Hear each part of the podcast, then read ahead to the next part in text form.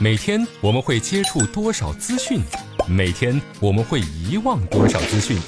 奇事儿、琐事儿、趣事儿，他们之间有何内在联系？圣人、名人、小人，到底是谁决定历史发展？调侃不是乱侃，细说却不胡说。欢迎来到小型历史文化脱口秀，圣人请卸妆。寂寞书斋里，终朝独尔思。李白兄，我想你。白也诗无敌，飘然思不群。李白兄，我思你。凉风起天幕，君子意如何？太白，太白你在哪儿啊？兄弟，我想你啊。我说杜甫小老弟，你能不能别念了啊？太白兄，你你怎么在这儿啊？我专门穿越过来找你的，是咱俩感情是不错，跟你在一起玩的时候也挺开心的。这是念在我比你年长十一岁，见你诗写的也不错，我全当你是个不错的后生，给你回了几首诗。呵，你可倒好，给我写了十几首。太白兄，那不是因为咱俩兴趣相投，颇有才华，所以才结为忘年之交吗？我想你了，给你写几首诗。哎呦，再正常不过的小事而已。你看吧，什么冬日怀李白，春日忆李白，梦李白，天末怀李白。你写这些诗就算了，还把咱俩白天一起旅游，晚上喝多了盖一床被子睡觉的事也写进去干嘛？哎呀，太白兄原来因此事烦恼呀，不必多虑，来，只管喝酒。这千百年后的世人呀，必会称赞你我的才情诗气，定会羡慕咱俩的感情至深呐。果然，一九九二年，梁启超先生在清华大学呢开了一场关于杜甫的主题演讲，演讲的题目就叫“情圣杜甫”。说到这儿呢，有些小伙伴可能要问了：哎，嘉哥，这杜甫还能当情圣啊？他写的那些诗，那不都是苦大仇深的忧郁小王子啊？如果大家熟读杜甫的诗，你就会发现他不仅忧郁，而且深刻。同样啊，他还是个李白控。毕竟优秀的男人不止一面嘛。杜甫给李白写诗，可考证的就有十五首。除了咱们刚才在情景剧里面读的那几首呢，还有这个《送孔朝父谢病归游江东》《奸臣李白》。李白入狱的时候，杜甫支持他；李白被流放的时候，杜甫关心他。所有人都想置李白于死地的时候，杜甫站了出来，替李白辩驳。这哥俩的感情呀，真的是太好了。而且他们这一辈子也就只见过几次面而已。秋来相顾尚飘蓬，为救丹砂愧葛洪。痛饮狂歌空度日，飞扬跋扈为谁雄？李白和杜甫是如何相遇的？这十一岁的年龄差对他俩而言是代沟吗？为啥李白只给杜甫回了三首诗？这诗句当中，杜甫是怎么表达对挚友的关心呢？今天的圣人请卸妆，就跟大伙儿聊一聊大李杜的友情。有一种友情叫做杜甫对李白。杜甫给李白写过“冬日有怀李白，春日忆李白，梦李白，天末怀李白”。光是赠李白，那就写了两首。而李白呢，他也有一首非常著名的送给朋友的诗，哈哈，名字叫做《赠汪伦》。其实他俩的关系啊，不像咱们想的那样，两个人说什么关系好不好呀，也不是写诗的数量可以体现的。公元七百四十四年的初夏时分，杜甫与李白二人啊，在东都洛阳相遇。这一年，李白四十四岁，杜甫三十三岁，两人相差十一岁。这四十四岁的李白呢，人家已经是大唐的国民偶像了。你不管是在文坛也好，朝廷也罢，哪怕是影视圈，那人家李白都是大红人儿。可是杜甫呢，他只是一个崭露头角的文坛新人。我觉得这两个人能成为朋友啊，跟性格有很大的关系。我们都知道李白出蜀浪迹四方的故事，那是一个很潇洒的一个人。其实年轻时候的杜甫呢，也很潇洒。杜甫出生在官宦家庭，他母亲崔氏也是当时的名门望族啊。可以说少年时代的杜甫家庭环境是比较好的，所以他少年时代的生活比较富足。而且杜甫自幼好学，是一个德智体美劳全面发展的优秀青年，而且在少年时期接受到各种文化艺术的熏陶，比如说五六岁的时候，他在河南看过公孙大娘的剑舞，在洛阳的上善坊齐王李范宅里呢，听过李龟年的歌唱。他还在洛阳看过画圣吴道子的画。可以说，这些童年经历呢，在杜甫以后的诗歌创作当中都有一些反映。但是，样样优秀的杜甫呀，他有一项不行，他考科举不咋样。十九岁那年呢，出去玩了几年，玩到二十四岁回家参加科举考试。结果没考上，但是杜甫想得开啊，没关系，索性玩个痛快。年轻人呢，不着急找工作，四处转一转，顺便结交权贵，混个脸熟，将来啊也方便在仕途里边发展嘛。当时杜甫他爹是兖州司马，所以呢，杜甫就去这个兖州呀省亲，跟小伙伴苏元明这些人一块儿呢，到齐赵平原是快意漫游。这样的快活生活呢，杜甫大概过了四五年时间。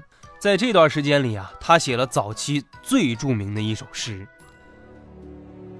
岱宗夫如何？齐鲁青未了。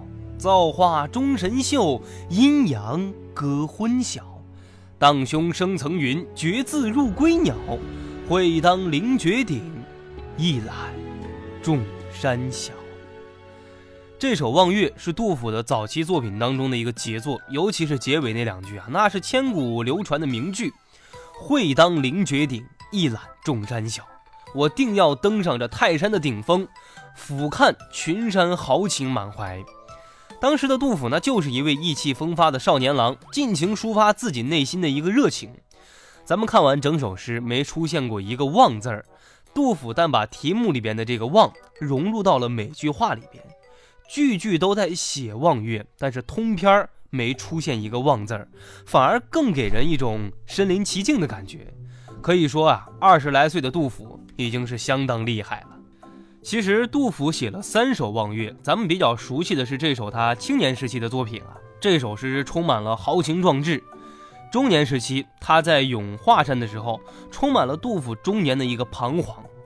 晚年时期啊，他咏的是衡山。这一首望月里边呀，多了一些讽刺和内敛，刚好三首望月代表杜甫青年、中年和晚年的三个时期的心态。杜甫很聪明，他抓紧时间过了一段裘马轻狂的放纵生活，因为不久之后呀，他就要连续倒霉了。那在两人初次相遇的时候，李白过得怎么样呢？他那时候呀，已经是名满天下的大诗人了，红得发紫。可是呢？刚刚遭遇到重大的仕途挫折，拿着唐玄宗给的遣散费啊，灰溜溜的离开了朝廷，治国梦里碎了，内心是极度的失落。所以，公元七百四十四年，当三十二岁考进士没中而游历四方的杜甫，在洛阳遇到了四十四岁被唐玄宗赐金放还的李白时，这两位中国文学史上最伟大的诗人见面了。这俩人呀，充满才气，性格豪放。可是仕途都不如意，所以没聊几句呀，就成好朋友了。闻一多先生呢是这样形容李白跟杜甫的相遇的，他说呀，这是中国文学史上最激动人心的一刻，也许只有老子跟孔子的相遇能跟这个媲美，是太阳和月亮的相碰。杜甫跟李白啊，这俩人一见面都感觉，哎呀妈，老兄相见恨晚呀，所以两个人相约啊，同游梁宋。这就是咱们今天河南开封的商丘这一带。后来两人行变成了三人游，杜甫的好朋友呢高适也加入进来了，开启了三人呀游山玩水、吟诗喝酒的快意生活。有几个无话不谈的真心朋友，陪着你漫无目的的自由玩耍，累了就睡，渴了就喝，兴起了就挥笔写诗。你这样的生活，谁不羡慕？所以，杜甫晚年呀，回忆起这段经历的时候，他也是饱含深情的写道：“昔我游宋中，为梁孝王都。舟车半天下，主客多欢娱。”杜甫、李白、高适，他们一行三人骑着马，哼着歌，共渡黄河，游王屋山。这段经历啊，一定是很开心的，以至于杜甫晚年回想起这件事情，还是会泪流满面呀。第二年的春夏时间，他们三个人呢又去了济南旅游，在当地啊，他们接受到了书法家兼文学家李邕的积极接待。这个李邕很上道呀，负责接待之外，带他们游遍了大明湖、千佛山等等景点，好吃好喝的伺候着。而且在饮酒赋诗之外呢，又讨论了李白非常感兴趣的炼丹求仙。他们这三个人啊，还一起访问了兖州城北的隐士范野人。这次相聚虽然只有短短的十几天时间，但是李白和杜甫两人的友情是迅速升温，以至于啊，二人是互写赠诗。杜甫对李白就说呀：“余意东盟客，怜君如弟兄，醉眠秋共被。”携手日同行，每次想起我们手拉手呀旅行，晚上喝多了睡在一个被窝里，我就特别感动。太白兄，我想你呀。那李白是怎么回复的呢？他写了一首呀，戏赠杜甫：范柯山头逢杜甫，顶戴笠子日着午。借问别来太瘦生，总为从前。作诗苦。我现在还记得呀，当年在范柯山上遇到我的老朋友杜甫，头上戴着竹笠，日头呀刚好是中午。请问老兄，为什么从分别之后，你现在这么消瘦呢？恐怕呀，都是因为那一段岁月里呀，作诗太辛苦了。这个翻柯山就是兖州的赠山。李白在这首诗里的其实感情是比较婉转，他不像杜甫的那么直白啊，说我想你。有些人看李白的这首诗名字叫《戏赠杜甫》，这是不是说李白看不起杜甫呀，写诗讽刺你？其实不是这样，这个戏是指朋友间啊开玩笑式的聊天尤其是最后两句啊，“借问别来太瘦生，总为从前作诗苦。”李白实际上呢是以这首诗呀在劝杜甫说。诗歌当不了饭吃，不要写诗太苦了自己。咱们都知道，那李白也是一个专心致志作诗的人，也一样为作诗苦。共同的爱好，共同的习性，共同的甘苦，这才有了两位朋友之间的关心和照顾。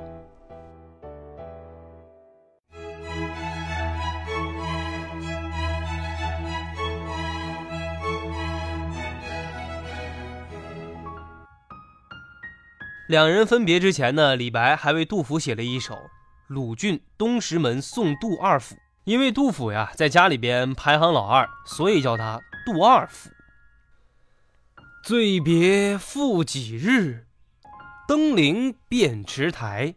何时石门路，重有金樽开？秋波落泗水，海色明徂来。飞蓬各自远，且尽。手中杯，距离你我痛饮大醉之后呀，还有几天就要分开了。我们俩登遍附近所有的山池楼台，什么时候在石门山前的路上，咱们才能重新再痛饮一次？这样样的秋波呀，荡漾在眼前的泗水，熠熠的海色，照亮了前方。我们就像飞鹏一样，各自飘远。来。酣畅淋漓的喝个痛快，把这手中的酒杯一饮而尽吧。喝完这杯酒呢，这两位历史上伟大的诗人从此之后再也没见过面了。兖州石门一别，杜甫回到洛阳，又去了长安。这李白不久之后呢，也离开山东去了江东。历代大多数的史学家都认为，这是两个人呀最后一次相见了。可是二人分别刚没多久，这杜甫呢？就开始想念他的李白兄了，于是就有了这首《赠李白》：秋来相顾尚飘蓬，未就丹砂愧葛洪。痛饮狂歌空度日，飞扬跋扈为谁雄？这是杜甫在公元七百四十五年写下的诗，也就是刚刚和李白从山东分开的秋天写的。这首诗呢，被认为是杜甫写给李白所有诗里边最简单却情意最足的一首。同时呢，这也是杜甫现存的第一首七言绝句。哎，你说这是不是杜甫有意这样安排的？把这个第一次的七言绝句送给了李白，是不是巧合？咱们就不知道了。反正没过多久呀，杜甫又想他这位好兄弟了。这一年呢，入冬了，杜甫想李白，咋办呀？他又写了一首。冬日有怀李白，翻过年，到了公元七百四十六年的开春，这杜甫呢又给李白写了一首春日忆李白。当时杜甫呀，在偏僻的秦州，就是咱们今天甘肃天水这一带，因为消息闭塞，他只听到了李白被流放的消息，但是不知道李白已经被赦免了。就这样，杜甫怀着满心的焦虑，写下了《梦李白二首》：浮云终日行，游子久不至。三夜频梦君，亲情见君意。江湖多风波。舟楫恐失坠，冠盖满京华，斯人独憔悴。直云往恢恢，将老身反泪。千秋万岁名，寂寞身后事。这天上的浮云啊，每天是飘来飘去，可是远游的故人却没见他回来。我在梦里，常常能梦见你呀，太白，你可知我对你的情深意重？分别的时候，你总是神色匆匆，说来时相见多么不容易，江湖风险多，你要多加留意。唉，豪车华服显贵塞满了京城，但是才华盖世的你呀，却容颜憔悴。谁能说天理公道不欺人？可是迟暮之年，却无辜受到了牵连。就算有流芳千秋的美名，也难以补偿。你遭受到冷落的凄惨！公元七百五十六年，李白啊遭遇到了人生最重大的一次失误，政治眼光太差。他参与了永王李陵起兵和唐肃宗李亨争夺皇位的军事行动，结果呀，永王大败，他被朝廷审判。因为当时大唐安史之乱，唐玄宗往四川跑，儿子李亨呢趁机上位。唐玄宗就做了一个顺水人情，自己退居二线。可镇守江陵的永王李陵决定自己也要起兵，这李白啊，偏偏就选择了这位失败的永王。李白现在面对的可是顶级罪名谋反呀，大部分人躲都来不及。可是那位跟他十一年没相见的杜甫，却为他写了两百四十个字的长诗，记李十二白二十韵，为李白辩驳。这首诗前四句已经成为了千古名句：“昔年有狂客，号尔谪仙人。笔落惊风雨，诗成泣鬼神。”杜甫写这几句呀，就是要让世人证明李白没有被高估，反而啊被你们低估了。他的诗意写成那能惊动天地鬼神，李白就是这样一个超越时代的存在。杜甫在诗里呢，一个劲儿地帮李白解释道。太白兄下庐山跟永王，不是说他有什么政治野心，这是他生活所迫呀。苏武先还汉，皇宫岂是秦？他就像苏武归汉下皇宫，不是秦始皇一样。李白兄追随永王呀，也并不是心甘情愿，请不要冤枉我们家李白，他呀是无辜的。粉底、眼霜、高光、隔离、腮红、睫毛、乳液、精华，女人有了这些会更加美丽；历史有了这些只会更加迷离。卸妆看历史，观点更清晰。这就是咱们的圣人，请卸妆。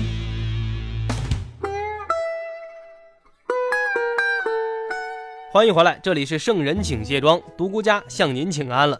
咱们从杜甫写给李白的十五首诗能看出来，杜甫非常重视李白这位朋友，替他叫屈、维护他的时候，丝毫就没顾及到自己的一个处境。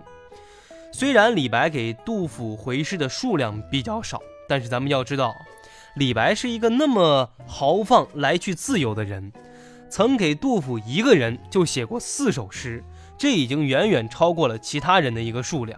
我相信两位心中呀，彼此是非常珍重对方的。回诗的数量呀，不能代表李白和杜甫的关系。就像社交平台上面给你点赞最多的人，不一定呀就是关心你的人一样。只有经历了一些事儿，才能体现出来。患难见真情嘛。跟李白分别之后的二十多年，这杜甫的人生呀，就像是一部灾难苦情纪录片儿。他在长安奋斗了十年，只换了一个卑微的一个职位，没干多久呀，遭遇到了安史之乱，小儿子被饿死，他又被叛军抓去，一年多后才逃了出来，投奔唐肃宗李亨，补了一个十一的官但是没过多久呀，被贬了，又碰到了饥荒，在陕西差点被饿死，这下呢，他又跑到了成都，靠着朋友呀高适、严武这些人和十几个地方官的赞助，一样样的把东西补齐，经营他的杜甫草堂，总算过了一段相对像样的日子。但是在失去靠山之后，他离开四川，再次陷入到饥荒交迫、逃难、挨饿，四处接济。杜甫在自己这么狼狈的情况下，还替李白操心，可见这真诚的友情确实让人佩服。李白和杜甫呢，这两个人能跨越十一年的年龄代沟，成为极好的朋友，和性格遭遇都有非常大的关系。因为两个人的性格像，所以选的路也很像，走的路像呀，这共同的话题经历也就多了。李白和杜甫呢，两个人仕途都不顺。其实说白了，他们两个人啊，不适合当官，都缺乏政治智慧，有些想法呢不切实际，太理想主义了。《新唐书》里边说，杜甫是好论天下大事，高而不切，想要希望这些权贵呢帮他谋取一官半职，但是他又抨击这些权贵，确实有看不上的地方。李白也是一样呀，生性自由，唐玄宗呢器重他有文采。可是，一直让他呀，只当了一个花瓶，在宫里边写写诗呀、唱唱曲之类的，从来没有让他参与过治理国家的大事。因为唐玄宗知道，这样的人是管理不了国家的。纵然有才气，但是呀，缺乏智慧。不管怎么说吧，李白比杜甫混得好太多了。起码在当时，李白就已经是最红的大诗人了，名利双收，随便出趟门，那就能引来一批小迷弟、小迷妹。可杜甫就不像李白那么浪漫了，他的诗呢，更像是一部反映大唐由盛转衰的纪录片所以杜甫活着的时候，并没有受到太多的重视。